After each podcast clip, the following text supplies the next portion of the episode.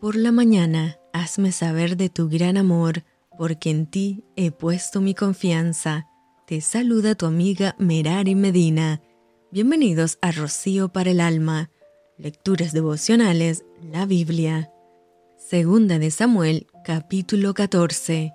Conociendo Joab, hijo de Sarbia, que el corazón del rey se inclinaba por Absalón, envió Joab a Tecoa y tomó de allá una mujer astuta y le dijo, Yo te ruego que finjas estar de duelo y te vistas ropas de luto y te unjas con óleo, si no preséntate como una mujer que desde mucho tiempo está de duelo por algún muerto, y entrarás al rey y le hablarás de esta manera, y puso Joab las palabras en su boca.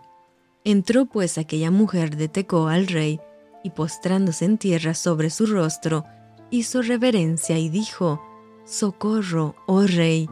El rey le dijo, ¿qué tienes? Y ella respondió, Yo a la verdad soy una mujer viuda, y mi marido ha muerto.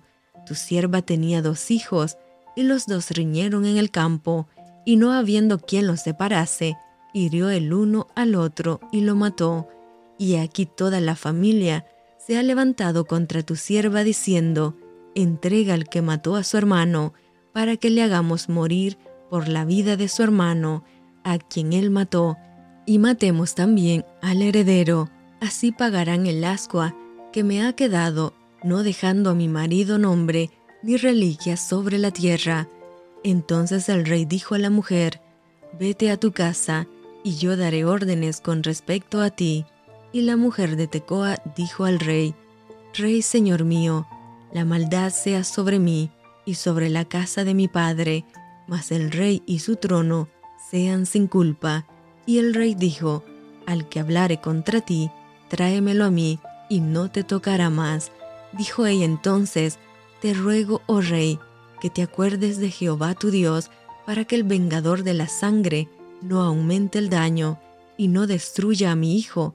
Y él respondió, Vive Jehová, que no caerá ni un cabello de la cabeza de tu hijo en tierra. Y la mujer dijo, Te ruego que permitas que tu sierva hable una palabra mi señor el rey. Y él dijo, Habla. ¿Por qué, pues, has pensado tu cosa semejante contra el pueblo de Dios? Porque hablando el rey esta palabra, se hace culpable él mismo, por cuanto el rey no hace volver a su desterrado. Porque de cierto morimos, y somos como aguas derramadas por tierra, que no pueden volver a recogerse, ni Dios quita la vida, sino que provee medios para no alejar de sí al desterrado.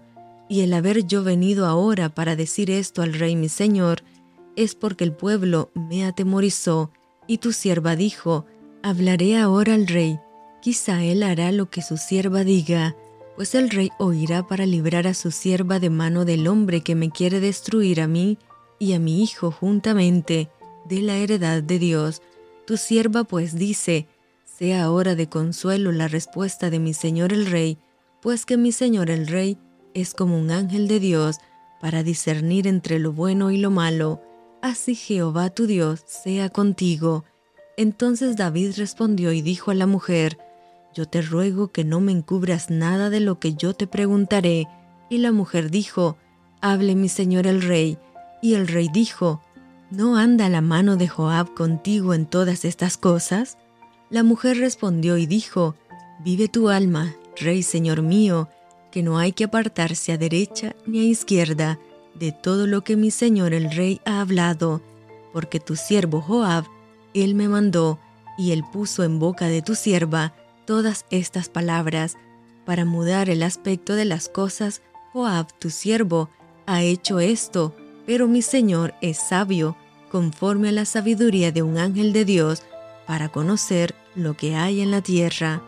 Entonces el rey dijo a Joab, He aquí yo hago esto, ve y haz volver al joven Absalón.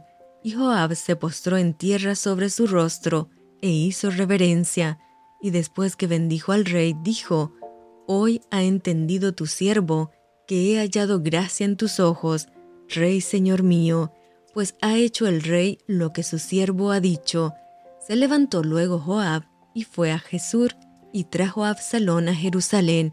Mas el rey dijo, váyase a su casa y no vea mi rostro. Y volvió Absalón a su casa y no vio el rostro del rey. Y no había en todo Israel ninguno tan alabado por su hermosura como Absalón, desde la planta de su pie hasta su coronilla, no había en él defecto. Cuando se cortaba el cabello, lo cual hacía al fin de cada año, pues le causaba molestia, y por eso se lo cortaba, pesaba el cabello de su cabeza doscientos ciclos de peso real, y le nacieron a Absalón tres hijos y una hija que se llamó Tamar, la cual era mujer de hermoso semblante, y estuvo Absalón por espacio de dos años en Jerusalén, y no vio el rostro del rey, y mandó a Absalón por Joab para enviarlo al rey, pero él no quiso venir, y envió aún por segunda vez, y no quiso venir. Entonces dijo a sus siervos, Mirad el campo de Joab, está junto al mío, y tiene allí cebada, id y prendedle fuego. Y los siervos de Absalón prendieron fuego al campo. Entonces se levantó Joab y vino a casa de Absalón y le dijo, ¿Por qué han prendido fuego tus siervos a mi campo? Y Absalón respondió a Joab, He aquí yo he enviado por ti, diciendo que vinieses acá, con el fin de enviarte al rey para decirle, ¿para qué vine de Jesús? Mejor me fuera estar aún allá. Vea yo ahora el rostro del rey, y si hay en mí pecado, máteme. Vino pues Joab al rey, y se lo hizo saber. Entonces llamó a Absalón, el cual vino al rey, e inclinó su rostro a tierra delante del rey, y el rey besó a Absalón. Y esto fue Rocío para el alma. Te envío con mucho cariño, fuertes abrazos tototes y lluvia de bendiciones.